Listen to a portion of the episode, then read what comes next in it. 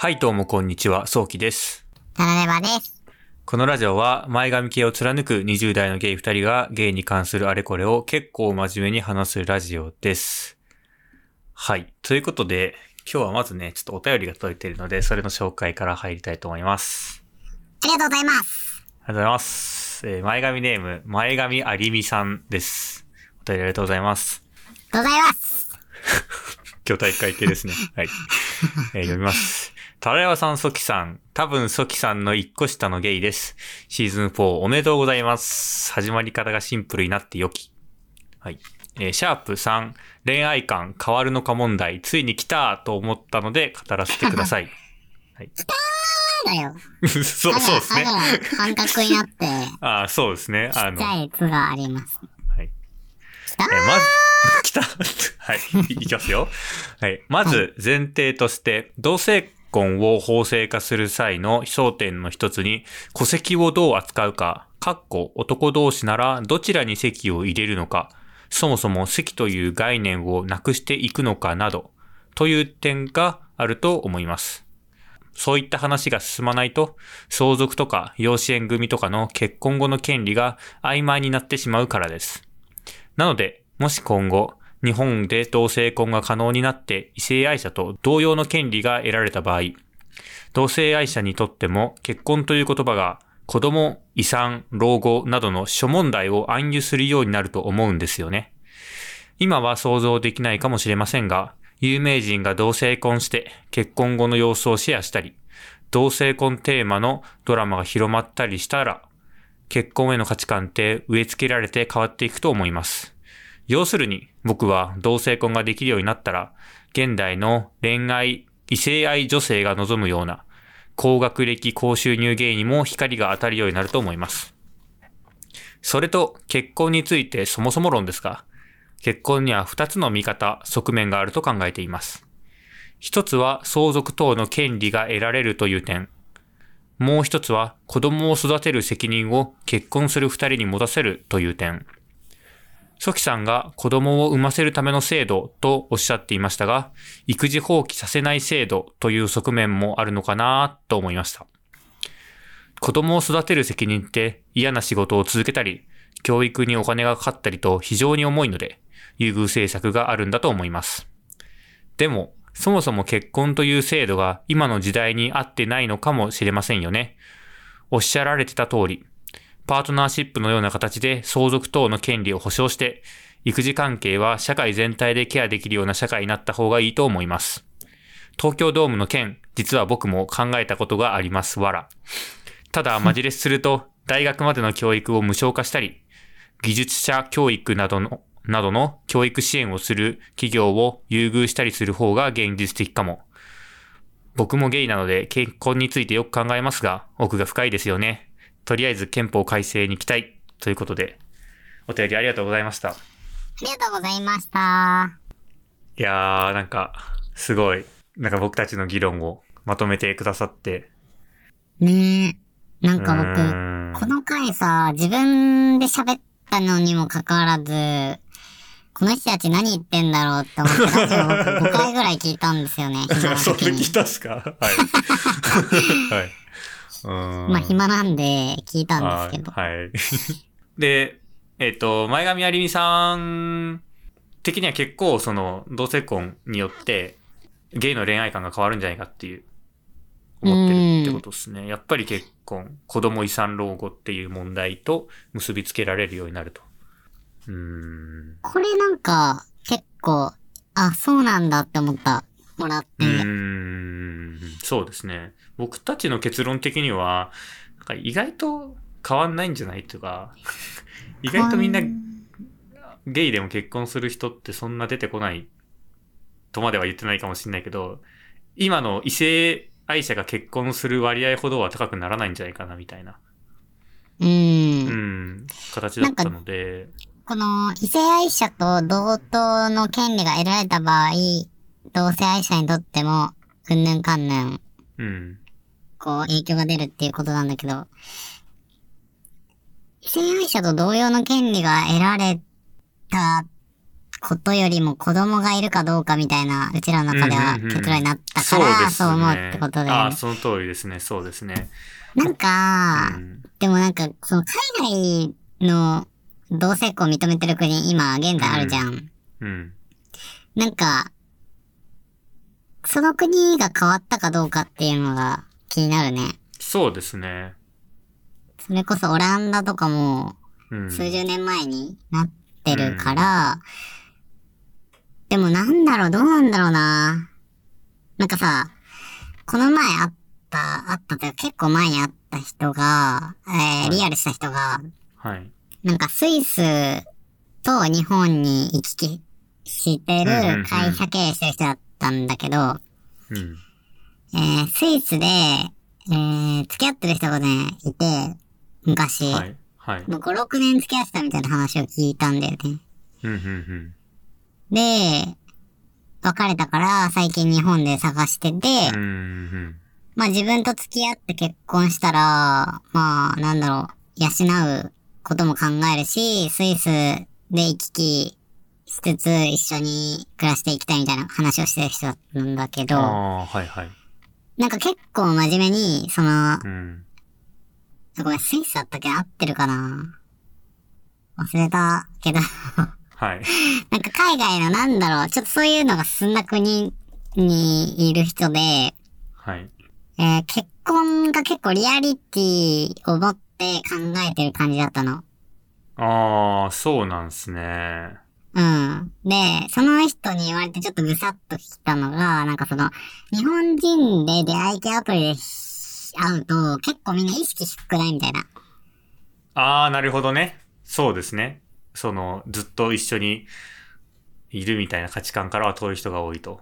そう。うん。まあ、なんか、そういうものと、あと、なんか、少し、多分、なんて言うんだろうな、人としての質が低いみたいなことを言ってた気がするな。まあ、や、まあ、やりも、まあ、やりもくっていうか、なんて言うんだろうな、その、うん。一期一会じゃない感じじゃないですか。アプリの出会いって。まあ、人によるんだけど、もちろん。なんとなくこれアプリやってる人はニュアンスわかると思うんだよ。その、Tinder とかもさ、その、ストレート同士も結構そうかもしれないし、人によってまちまちなんだけど、アプリって割とそうな気がするっていうのは僕もなんとなく分かって。うん。うん、うん、うん。ああ、確かになんか自分にも、自分もそうだから、うん。確かにそうなのかもなと思ったのと、うん。でも一方でなんか昨日一緒に過ごしてた友達が、はい。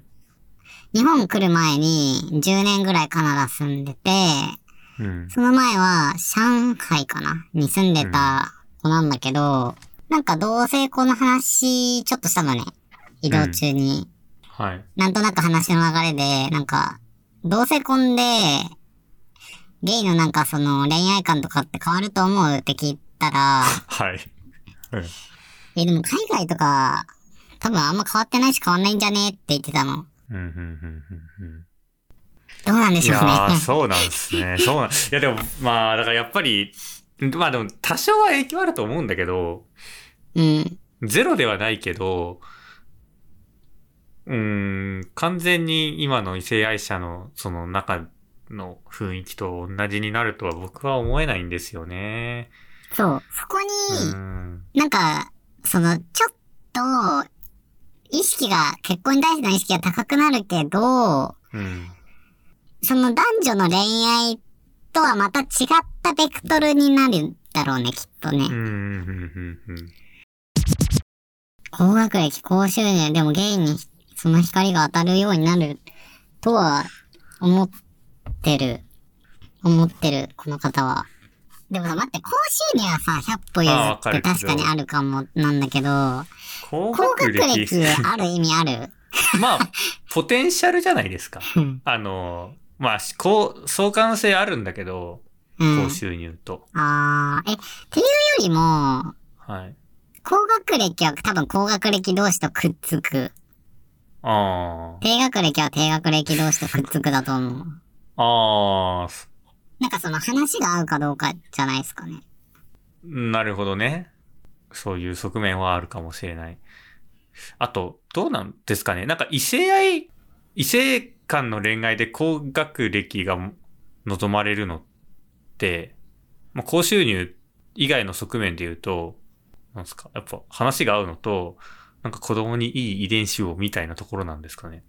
もしかしたら。うーん、と思う。と思うってか、え、なんて言うんだろう？なんかあさあ、、はい。え、僕、なんか、ちょっと話ずれるけど、はい。自分より頭がいいうん。とか、自分と同等ぐらいのうん。知能だと恋愛対象になって、自分よりちょっとアホだなって思うと、うんなんかセフレとかになる気がすんだよね。ああ、そうなんですか？僕、そう思う。僕逆っすね。え？僕、自分よりも頭いい人は、まあ、うんちょっと、な、なんて言うんだろうな。尊敬が勝っちゃって、恋愛っていう感じじゃなくなるんですよね。あ、はいはいはいはい、はい。自分と同、うん、自分よりも上。同等かそれかぐらいの方が、なんか、話しやすい。勝手に親近感を覚える。あー、でもなんかさ、それさ、本当に偏見だらけのはい。ラジオで申し訳ないんだけどさ、はい。ちょっと、男性はうん。そうな気がする。で、女性は自分より頭がいい人を旦那に選ぶ気がする。あー、なるほど。いや、それはなんか、そういう傾向ありそうな気がする。なんかさっきさ、ツイートで見たやつ今探してみてるんだけど、はい。なんか、あるアカウントで、その人を尊敬するのをやめたら途端に色っぽく見えてきた。的な一語を読んで、あー。そうか、尊敬対象になるのと性的対象になるのはトレードオフなのかなって書いてあって、うんなんか僕これちょっと共感したんだよね。はい。わかります。え、でも、ソキ君の場合は、自分より頭良くない人を 付き合っていや、言い方悪いなぁそう、言い方悪いけど、僕もそうやって言ったらその通りなんですけど。いや、でも、今まで、うん。今付き合ってる人は同じぐらいかな？大学のレベル的には。うん。ああ、じゃあ、だからさ、やっぱさ、高学歴同士は高学歴同士で付き合うんじゃないかな。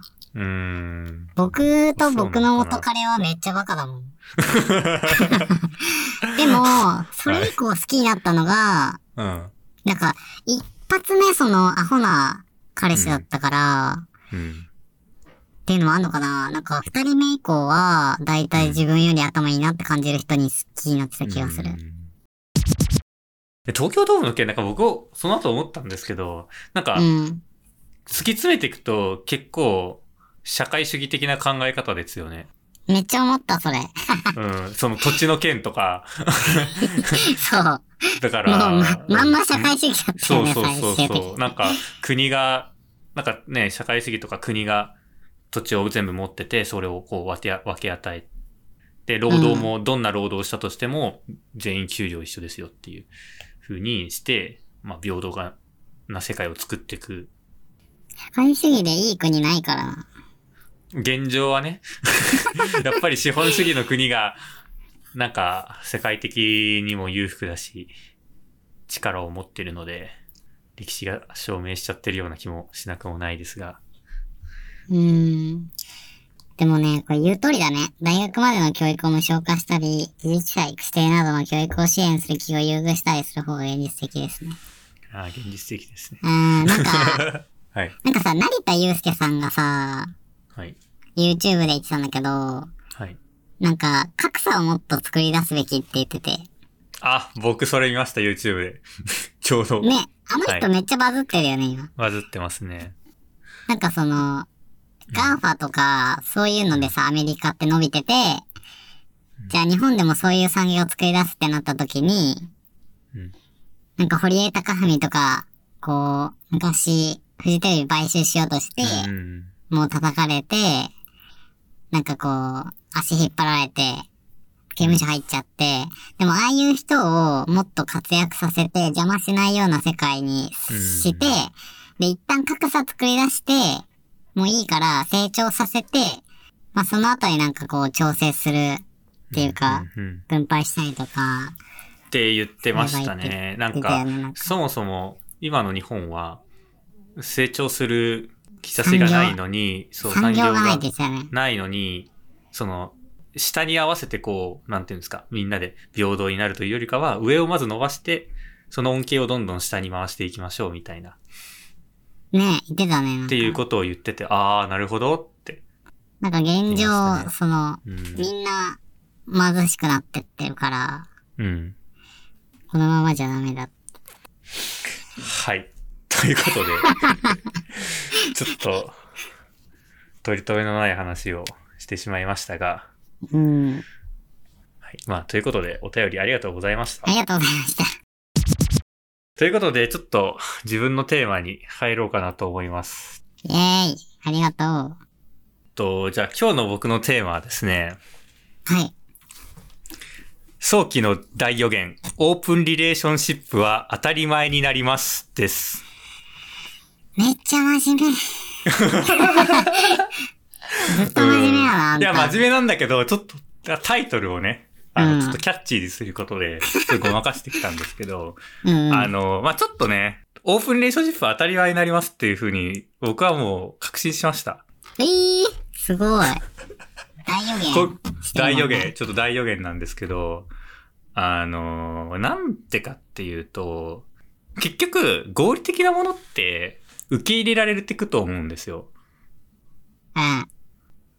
今、そもそもオープンリレーションシップっていう言葉は、あんまり認知されてない、知ってる人しか知らない言葉だと思うんですけど、でも、あの、それでもなんかあんまり、うーん、100%肯定的に受け入れられてないっていうところもあると思ってて、なんか、え、どうなの？みたいな。なんか、これまでの、なんか恋愛的な価値観とは、まあ、全然違う、まあ、割と違うじゃないですか。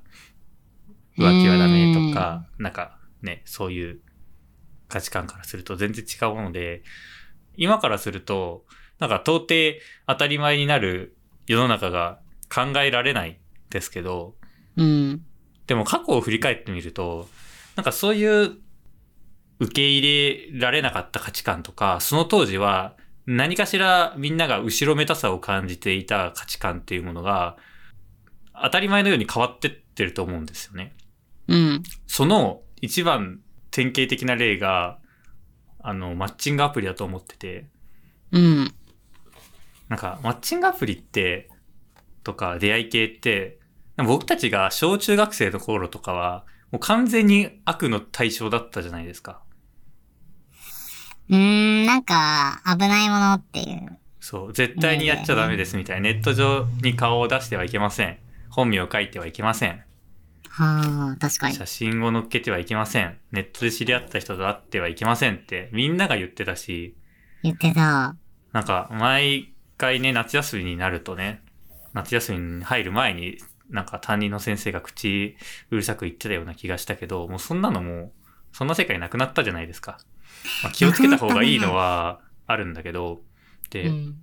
それの最初はまあ SNS が普及して、そうやってネット上で顔出したりとか、まあ名前書いたりとか、Facebook なんて実名主義だったし、まあそういうのが当たり前になったけど、でもその時でも、まだ、マッチングアプリは、なんかみんなちょっと後ろめたさを感じてたじゃないですか。うん。なんかあれで、例えば恋人がマッチングアプリ通して出てきたとしても、多分それを周りの人に言ったりとかっていうことはなかったように思うし、ちょっとみんな隠し隠しやってたみたいなうん。ところがあった。けど、今やなんかもう、やってて当たり前みたいな。うん。恋人を探してるのにって言ってるのにやってない人の方がなんか逆に、え、なんでやってないのみたいになるみたいな。うんうんうん。えー欲しいんだったらやんなよ。そうそうそうそうそう。なんでやってないの？努力足りてないでしょ。って言います。そうそうそうそう言ったことあります、僕。人に。うん それ本当にやる気あんの？みたいな。そうそうそう行動に移。したらくないみたいな。そうそうそうそう。うんなんかそういう世の中にあって、あ、こんな社会の価値観って変わるんだって思ったんですよね。うんで、なんで、じゃあ、マッチングアプリはその当時、後ろめたかったのかうんっ。ていうと、多分みんなやってなかったからなんですよね。うーん。そうだね。そうかも。まあ日本人って結構なんか、周りに合わせるみたいなとこあるじゃないですか。僕もそうですけど、みんなやってたらやるけど、なんかみんなやってなかったらちょっと良くないかなみたいな。そんで、まあ出始めなんで、誰もやってなかったし、まあ、ちょっと出会いの質が低かったっていうのもあったかもしれないけど、それで敬遠してた空気があったけど、今みんな当たり前にやるようになって、それが受け入れられるようになった。うん。なんか、あれだよね。全部そうだよね。そのネットもさ、そもそも昔はオタクしかやってないもので。ネット詳しいみたいになるとキモいみたいな。うん、うん、うん。僕今でも覚えてる高校生の時に、あの、アニメの YouTube みたいなサイトがあって、はい。なんかそこで君が届けめっちゃ見てたの。はい。で、ずっと見てたらお姉ちゃんに、ずっと見ててキモいみたいな感じで言われて、でもさ、数年経ったらさ、はい。数年？もっとかな ?5 年ぐらい経ったらさ、もう当たり前にさ、ずっと iPad でさ、うん。なんかドラマとか見るようになっててさ、理不尽だよね。なんか、で、で、うん。まあ、みんながやるようになったら、それが価値観として受け入れられていくと思うんですけど、じゃあ、その途中に、なんでみんながやるようになるのかっていう、なんだろうな。例えば50%の人が、半分の人がやったら、それで大体みんなやってるから、受け入れられるようになるとして、じゃあ、最初、50%に行く過程はなんで起こるのかって言ったら、それはそのもの自体が合理的だから起こると思うんですよね。そのもの自体に価値を感、があるから、そしてその価値を感じている人がいるから、そもそもまず50%まで行くんですよ。うん。で、やっぱり、どう、どう考えても、マッチングアプリってめちゃくちゃ合理的だと思うんですよね。うん。恋愛をししたい。恋愛する相手を探したいって思うと、あれ以上に合理的なものはない。そうだね。Facebook ができたのも最初、そういう、なんか大学生同士の出会いうん、うん、うん。で、マーク・ザッカーバーグ。グが、その、うん。女の子の画像をネットで集めて、ありなしありなしで選んで、あれ、そうなんですか？もともとあれマッチング的な要素だったんですか？そう。だから、ね高学歴な大学生しか使えない SNS みたいな感じなんか僕もともとな。んか大学内の SNS だったっけ？なんかそんなような話を聞いたことがあある。ごめん、じゃあそうかも。まあでも、そっか、その、そこに恋愛的な要素があったんですね。うん、なんかあの子うんの、あの可愛い子に彼氏はいるのかとか、そういう情報が。なるほどね。だから恋人いるいないが見れるんですね、Facebook って。かもしれない。確かに。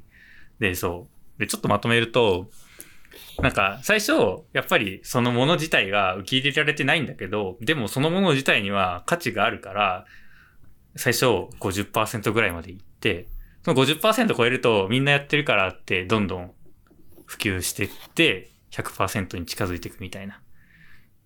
うん。そうやってどんどんこう、新しいものが、特に日本ではそういう流れで受け入れられるのかなって思ってて、うん。で、で、そう考えると、オープンリレーションシップもその流れを取る気がするんですよね。どこがオープンリレーションシップは合理的なんだろう。だから僕なんか最初同性愛パートナーシップと勘違いしててさ、オープンリレーションシップ。あ、そう、オープンリレーションシップです。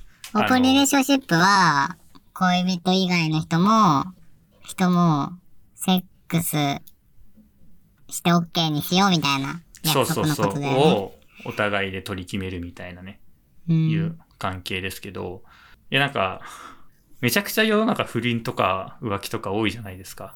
うん。あれって結局、恋愛っていう制度の限界だと思う、あ、結婚っていう制度の限界だと思うんですよね。うん。わかります？うーん。一限旦、界一旦わかることにしとく。そのね、前も話したけど、一人の人をうん。ずっと愛していくみたいなうん。価値観が結婚の価値観だと思ってて、それに反するものは、まあ、浮気とか不倫とかっていう言葉になると思うんですけど、うん。なんか、それって、できる人はできるんでしょうけど、え？不倫とかはできない？不倫できない、いやごめんなさい、あのその、ふ不倫をしないということができないえ？そう。どうした？なんか。か最近な、どうした？浮気したいの大丈夫？いや、浮気したいんじゃなくて、うん。浮気したいんじゃなくて、え、でも、世の中、その、そういうリスクを背負ってまで、頑張って浮気してる人いるわけじゃないですか。そうだね。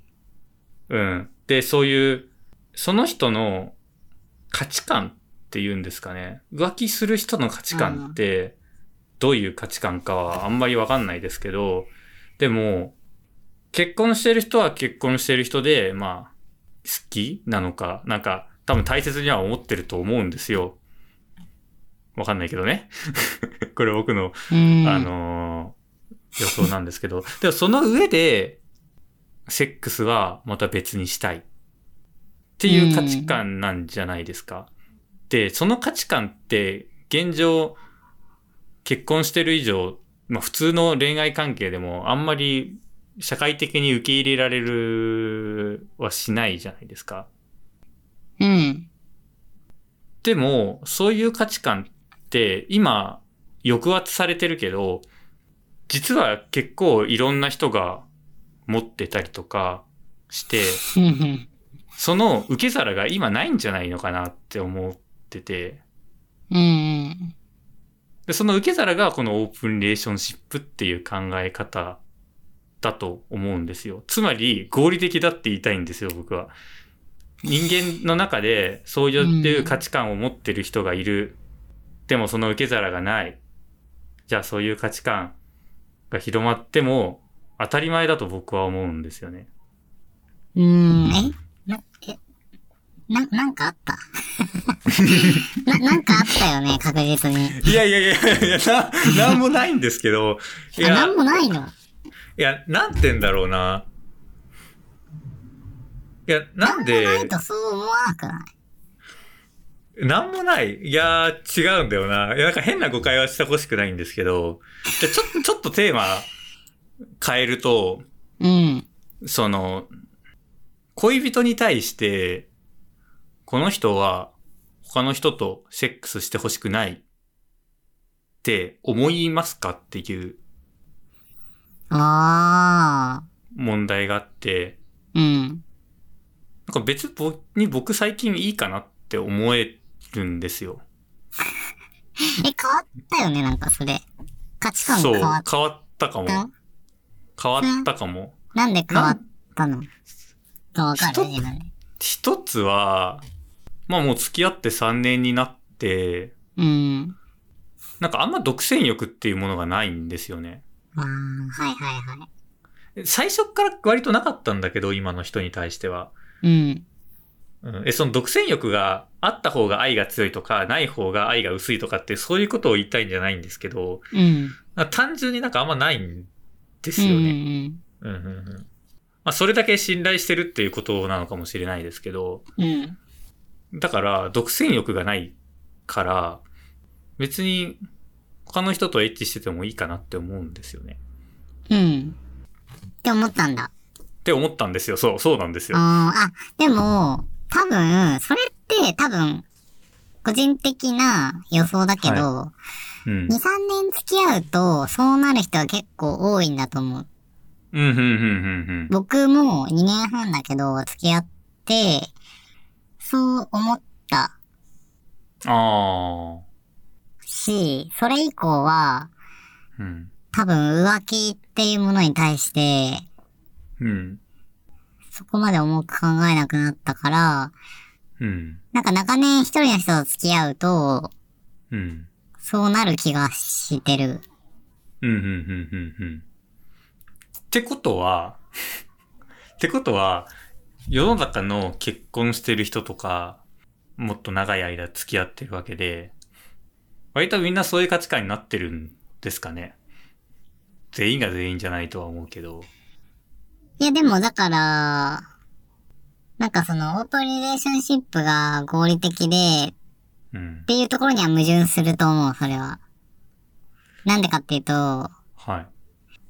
不倫とかを罰則にするのはさ、やっぱ、結婚してて家庭みたいのがあるのに、不倫とかすると、家庭崩壊するじゃん。うーん。だか、ら、どっちかっていうと多分、オープンリレーションシップって合理的じゃないからみんな、受け入れられてないんじゃないかなっていう。その、さっき崩壊するから合理的ではないっていう話だったと思うんですけど、うん。なんで崩壊するんですかね？あー。え、別に、それはじゃあ、いはい。でも例えば自分の家族、ソキくんのお母さんとお父さんがさ、はい。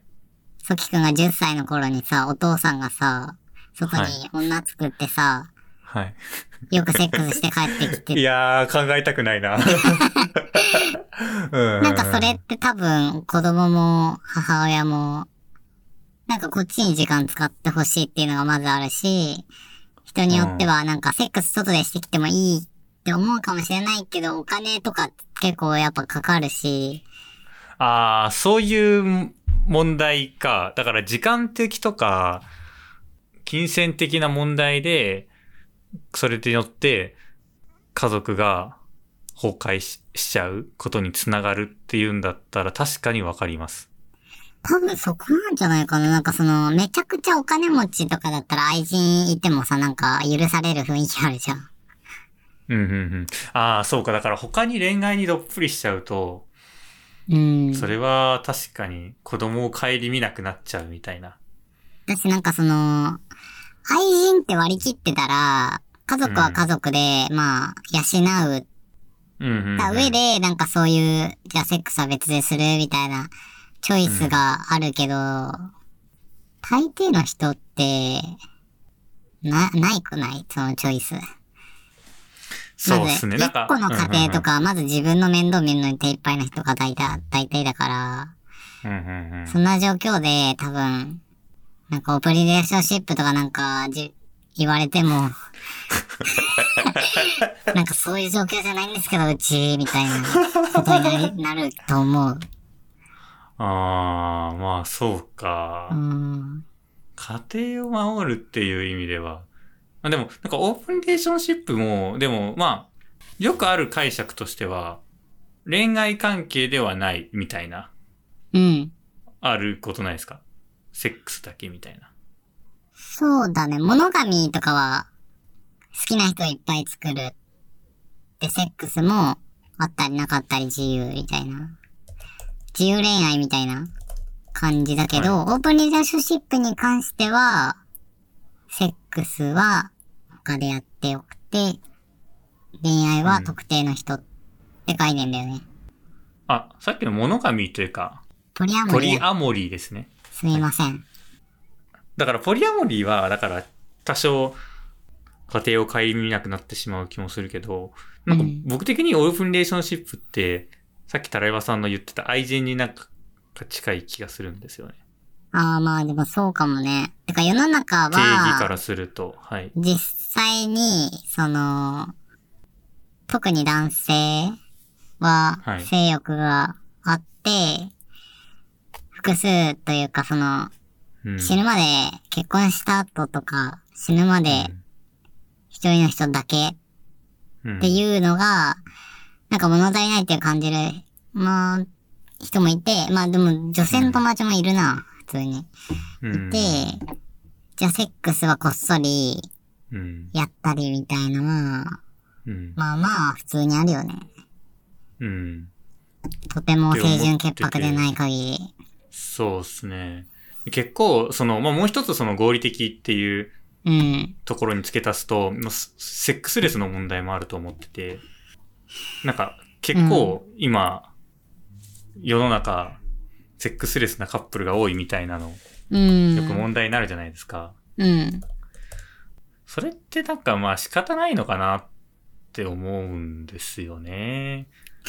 なんか結婚してて、うん。何十年一緒にいて、まあ、お互いが性欲ないくて、別に、お互いが合意の上のセックスレスだったら全然いいんだけど、うん。そうじゃなくて片方に性欲があって、でももう片方ははいいかなっていう感じになってるんだったら、うん。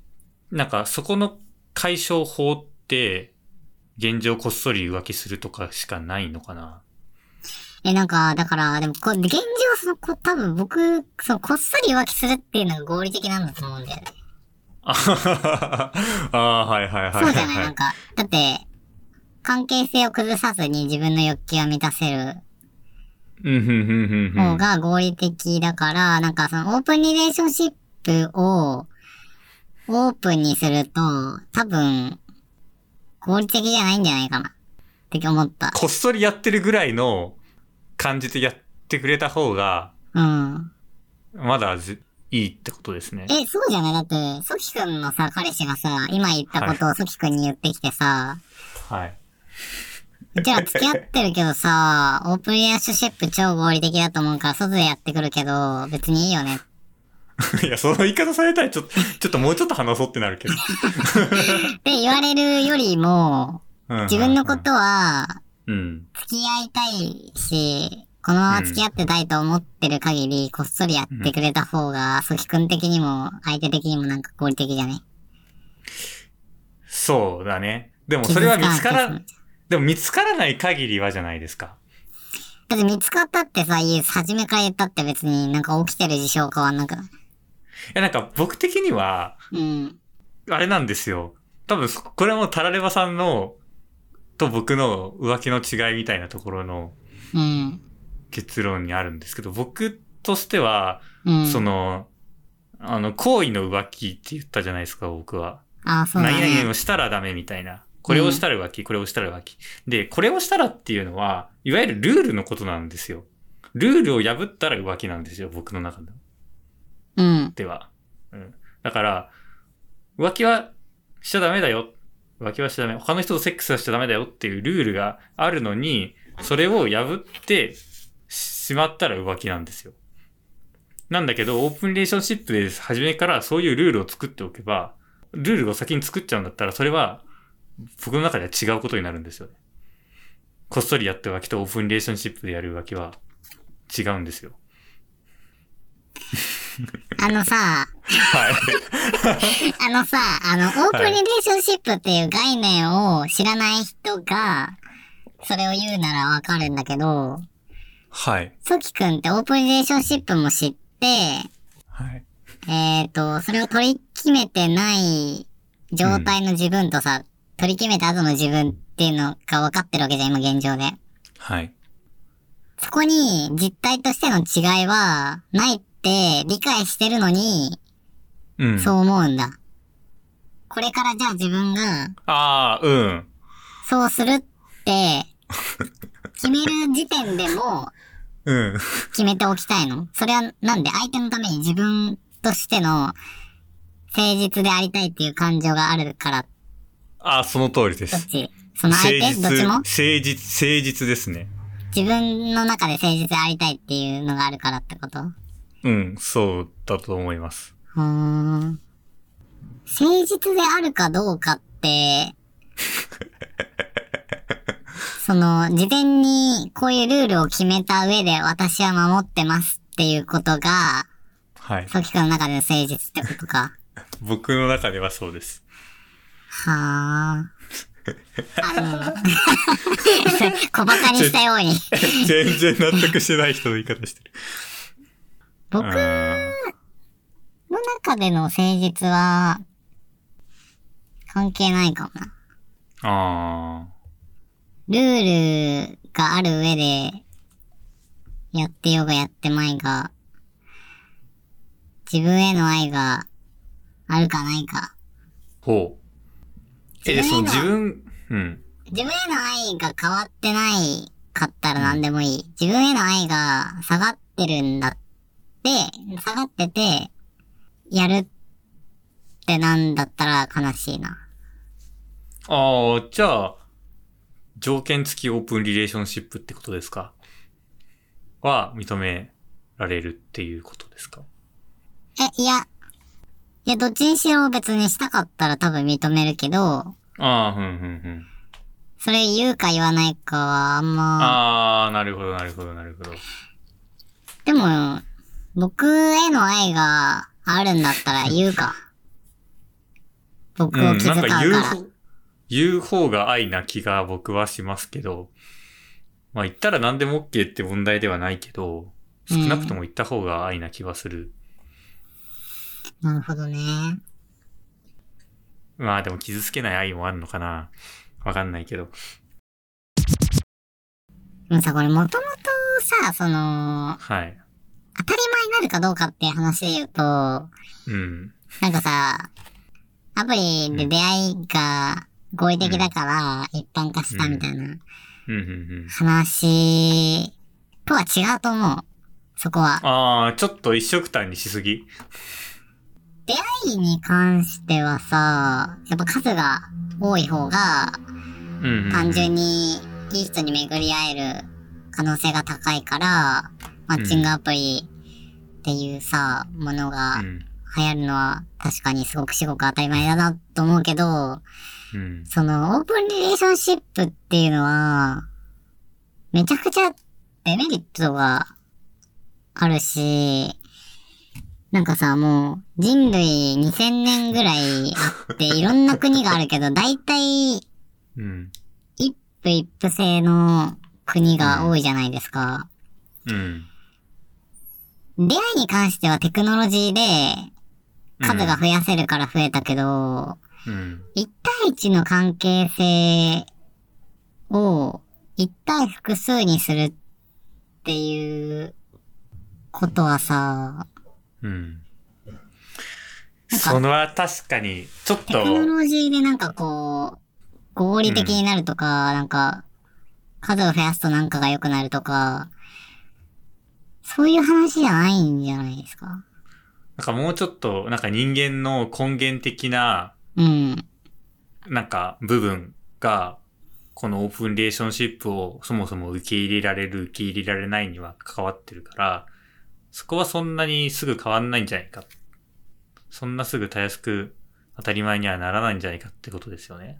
当たり前にならないというより、今のうん。携帯がうん。合理的なんじゃないですか。という。そうかな。いや、まあそうだね。そうだね。なんか、アプリの話が全然なんか、うん。比べる話でもないような気がする。あまあまあまあ、そうね。まあそれはちょっと、あの、なんすか。僕がちょっとこの話もしたかったっていうのでちょっと例に挙げたところはあるんですけど。なんか、うん。まあ、一旦それはさ、置いといて、うん。何があったの？いやいやいやいやいやいやいや。いや、さっき言った通りですよ。その、恋愛に独占欲が必要なのかみたいな話を、うん。この前、あの、ゲイの友達としてて、うん。その人は、付き合った人は今まで、てか、この前までちょっと一人の人と付き合ってたけど、うん。なんか向こうは結構、いわゆる、なんか恋愛、いわゆる恋愛っていうの、なんか独占欲があって、そういう恋愛？うん。そういう恋愛をしたかったんだけど、その僕の友達はあんまりそういう感じの人ではなくうん。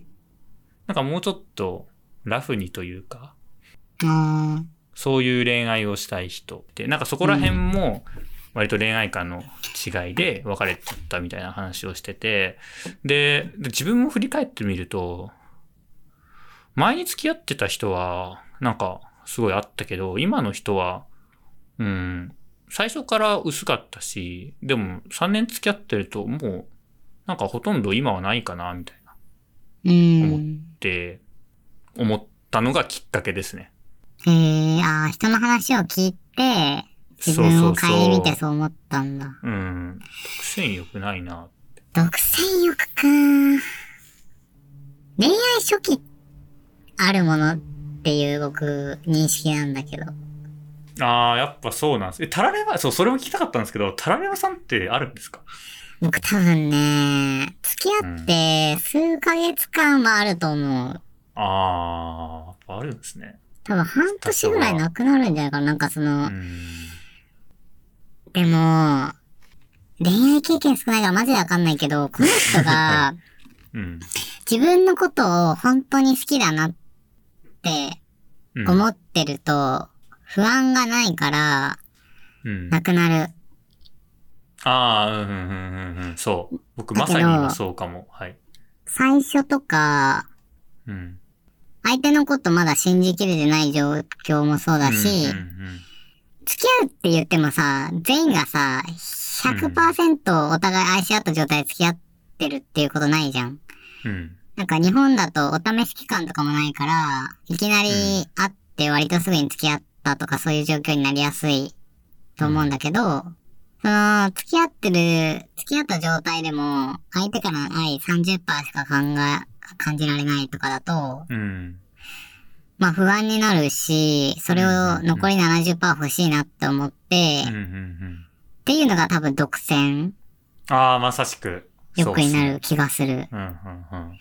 独占というか、不足してる分を充足させたいっていうあのがなんか独占欲じゃないかな。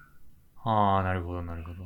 だから、独占欲が、いわゆる安定期に入って、独占欲がなくなったからといって、うん。不足を感じたら、やっぱ独占欲は戻ってくるかな。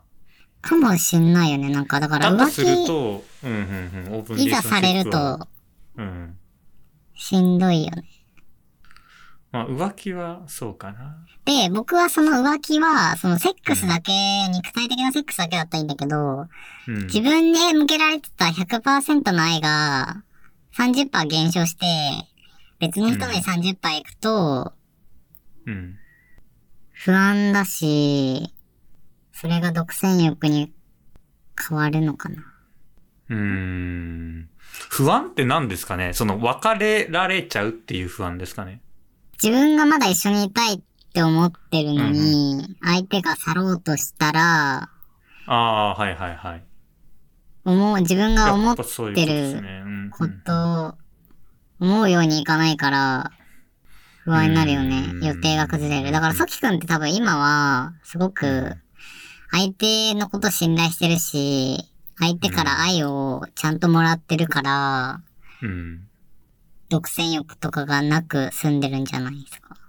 まあ、それはそうだね。だからうん、ソキ君の友達は、うん。相手に対して、うん。安心させてあげられてなかったんじゃない？ああ、そうなのかな。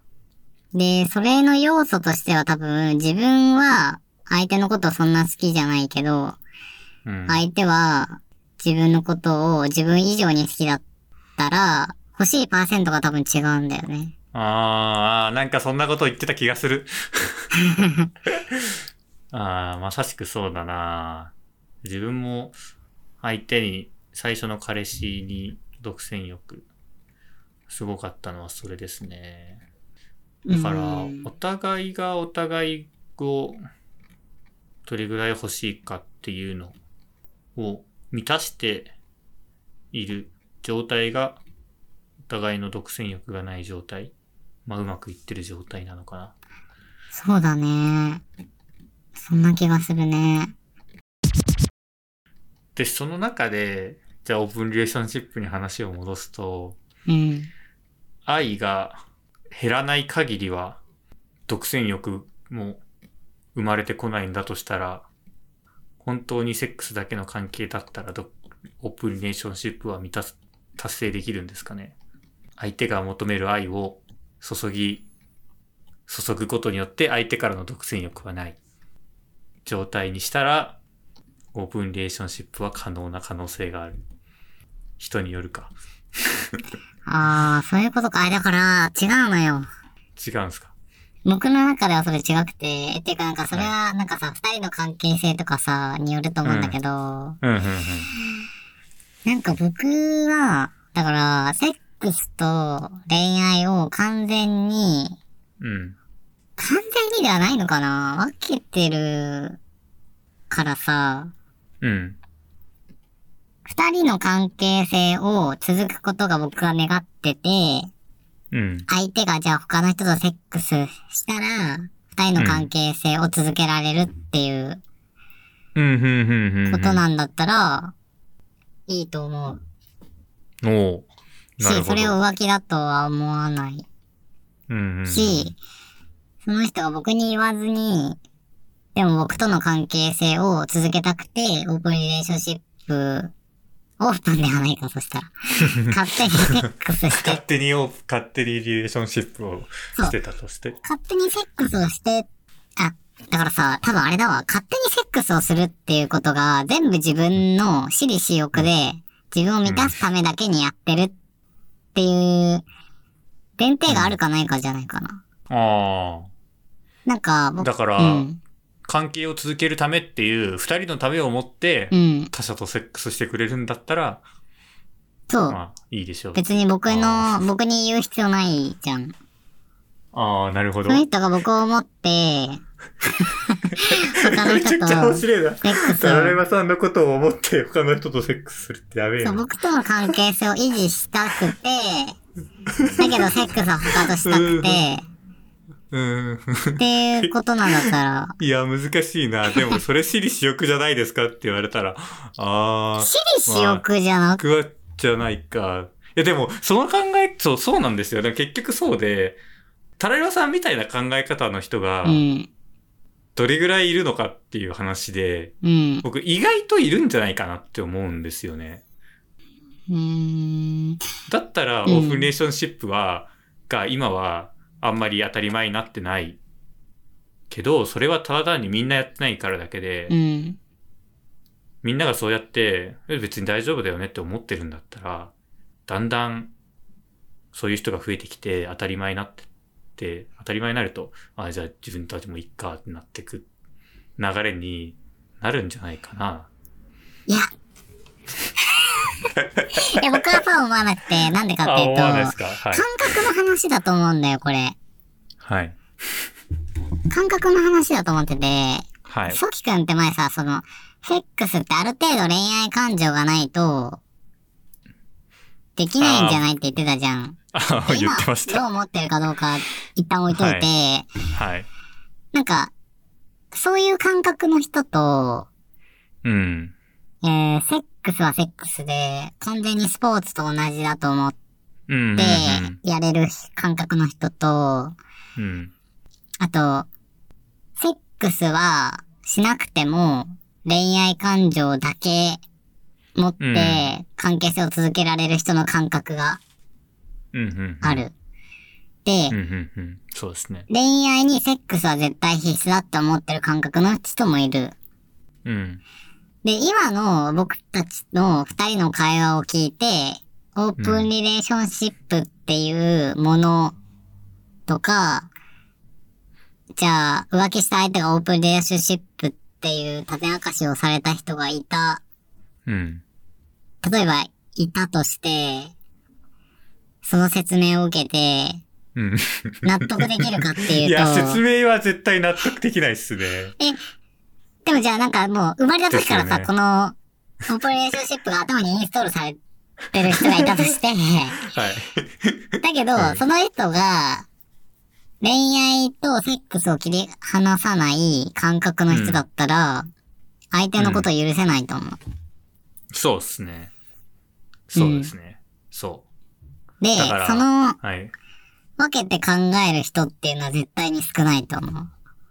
ああ、やっぱ少ないかなだ。っていろんな人と話してきて、うん。そんな人いないもん、そんなに。いや、僕、割と、それすらもう、ん。意外とこの、社会の、これまでの、なんていうんですか、結構感が作り上げてきた幻想なんじゃないかって、最近思い始めたんですよね。え、だってさ、ああ、そっか、ソキ君が変わったのか。うん。変わったからそう思うのか。そうなんでですも。さ、あんたさ、25年間ずっはいと、ずっとあんたは さ、い絶対浮気許せない人だったじゃん。はい、まあ、そうね。浮気許せる今1年目でしょ。っ うんていうことは、さ、うん。人生の4分の1は浮気許せない族にいたってことでしょ。その通りです。今んとこ25対1でさ、許せない人生の方が長く過ごしてんだよ。いや、まあ、それはそう。そうするとさ、ソキくん換算で言ったら25倍浮気許せない人間がこの世の中にいるってことじゃないですか。まあ、そうですね。赤ん坊も含めてです 意味わかんない。意味わかんない会話してますけど、これ。うん、まあでも、うん。えー、多くない？絶対僕もう。だって僕もこんなこと言ってるけど、実際にうん。付き合ったら許せないかもしれないし。まあ確かに。僕もこんなこと言ってるけど、うんあのー、オープンレーションシップ提案されたら、え、何って思うかもしれない。うん実際にやってないからこそ、想像で、今み、独占欲が満たされてるからこそ、何でも言えちゃうところは実際にあるんだけど、うん。そうなんだよね。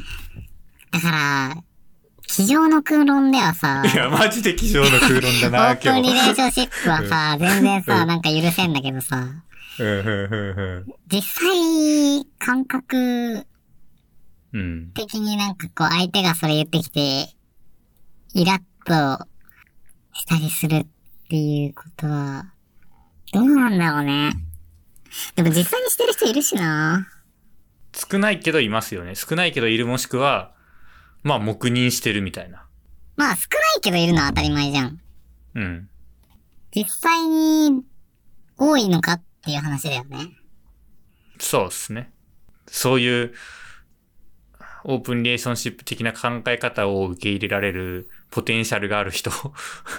今はそう思ってなくても、意外と社会が変わればいい。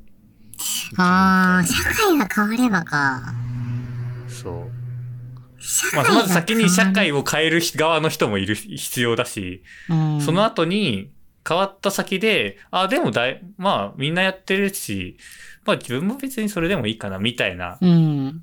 そこに乗っかってくくれる人 ?50% 過ぎたら乗っかってくれる人と、まあそれでも最後まで、いや私は絶対に受け入れられませんっていう、まあそういういろんな人がいると思うんですけど、うん。そのいろんな人がいる、その割合がどれぐらいの配分なんだろうっていう。はあ、なるほどね。そんなのわかるわけないじゃん。そう、わかるわけないんで。でも、でも、でも僕のこれ大予言なんで、うん意外と多いぞって思ってます。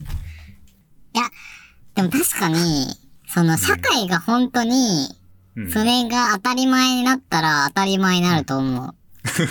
けど、それでなんかもう本当に地球一回全部ぶっ壊してさ、はい。リセットしないことにはもう、うんアダムとイブっていう童話が作られてしまった時点からやり直す。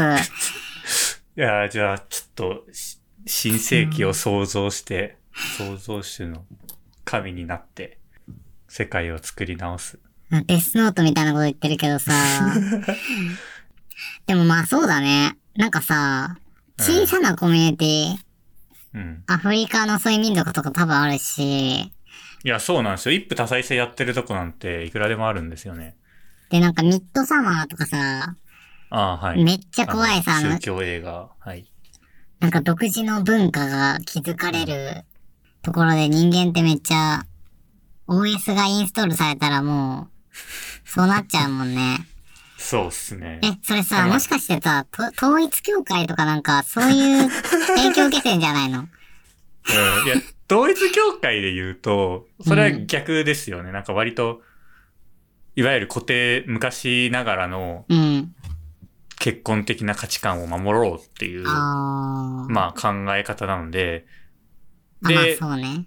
そう今問題になってるね、自民党に統一教会の人が多くて、だから自民党は割と同性婚反対してんじゃないかみたいな議論もありますけど。え、だからそう。まあ、僕が言いたかったのは、その OS っていうものをインストールされたそうそうそら、簡単に、そうそうそうそうそうそうなるっていう。そうなんかもしれない。だから統一教会がそういうことを、うんそのね、ポリアモリー的な、オープンリレーションシップ的な考え方をうん。発信してて、確かにそ。この信者だったらそう考えるんですかね。じゃあもう、うちらは世界の、はあまり、世界というものが広くて、はい。あの、統一教会とかは変なもので、あの、正常な状態だと自分のこと思ってるけど、そもそもう、んこの地球全体の OS が狂っていて、本当は、オープンリレーションシップが本来あるべき姿の世界線があったと、ソキ君はおっしゃるわけですね。じゃあ、かもしれないね。私たちは一旦、脳の OS を、アンインストールして、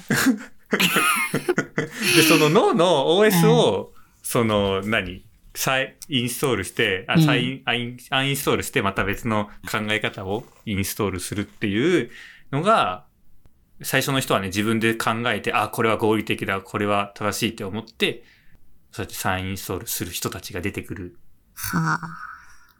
と思ってて、まあ、うん今でも実際にそうやってオープンリレーションシップの考え方をしてる人がいて、うん。それが、まあ、広がるのかどうか。